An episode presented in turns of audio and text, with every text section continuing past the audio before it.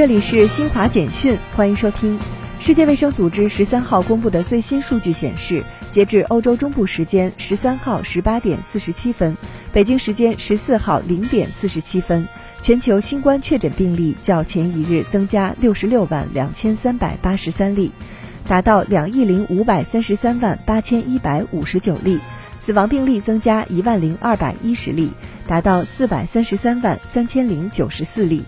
英国国防大臣华莱士十三号表示，美国从阿富汗撤军的决定是个错误，将导致阿富汗安全形势恶化，整个国际社会可能将为此承担后果。美国国防部十三号表示，阿富汗塔利班正在设法孤立阿首都喀布尔，美方对阿富汗安全局势深感担忧。